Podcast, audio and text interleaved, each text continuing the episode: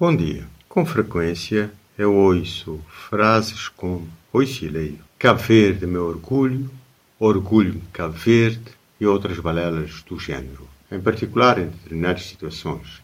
Uma outra frase muito habitual é Cabo Verde é um país rico em cultura, é que, que o país tem uma cultura muito rica e do género. No meu entender, analisando a realidade de Cabo Verde, analisando o que é visível, o que se deixa transparecer, Cabo Verde não é motivo algum de orgulho para qualquer pessoa de bom senso. Não pode ser motivo de orgulho. Orgulho. Porquê? Já tivemos, ou poderemos ter, gente ilustre. Temos gente trabalhadora, gente séria. Mas o que predomina na sociedade, o que é visível, da base à cúpula, é mania de esperteza, da malandragem, de gente pouco séria, gente sem escrúpulos, infelizmente. Gente que não merece confiança. Gente que não se posiciona claramente em termos de, de defesa das causas públicas, do interesse comum. Gente que finge. É isto motivo de orgulho? É isto riqueza da cultura? Cultura é, é bailaricos, é dança, é música? Música popular? É isto que é cultura? Ou é a forma de ser na sociedade? A forma das pessoas assumirem a sua condição de homens, pessoas civilizadas, diria eu, e não de gente que por tudo e por nada está atrás de cargos, quer enganar os outros, quer se aproveitar da situação.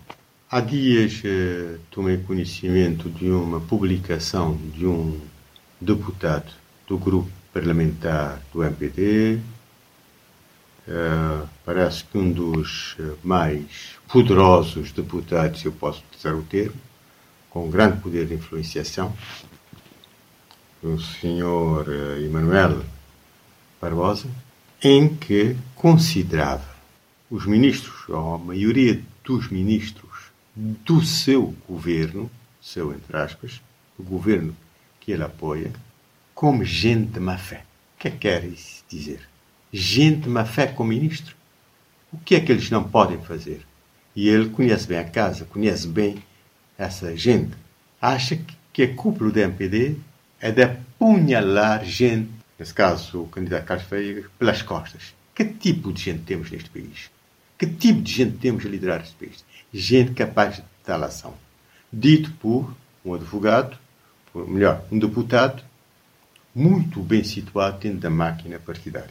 Ele fala das estratégias que o governo utilizou para ganhar eleições. Estratégias essas que passavam por medidas de utilização de recursos públicos para a sua eleição, para o seu benefício pessoal uh, perdoar dívidas de eletricidade, por exemplo, uh, estabelecer o, uh, ajudas para pessoas diversas, entre outras medidas, que terão lesado o Estado em milhares e milhares de contos para que essas pessoas pudessem ser serem reeleitas e o MPD ganhar as eleições. Isto não é apenas uma vergonha.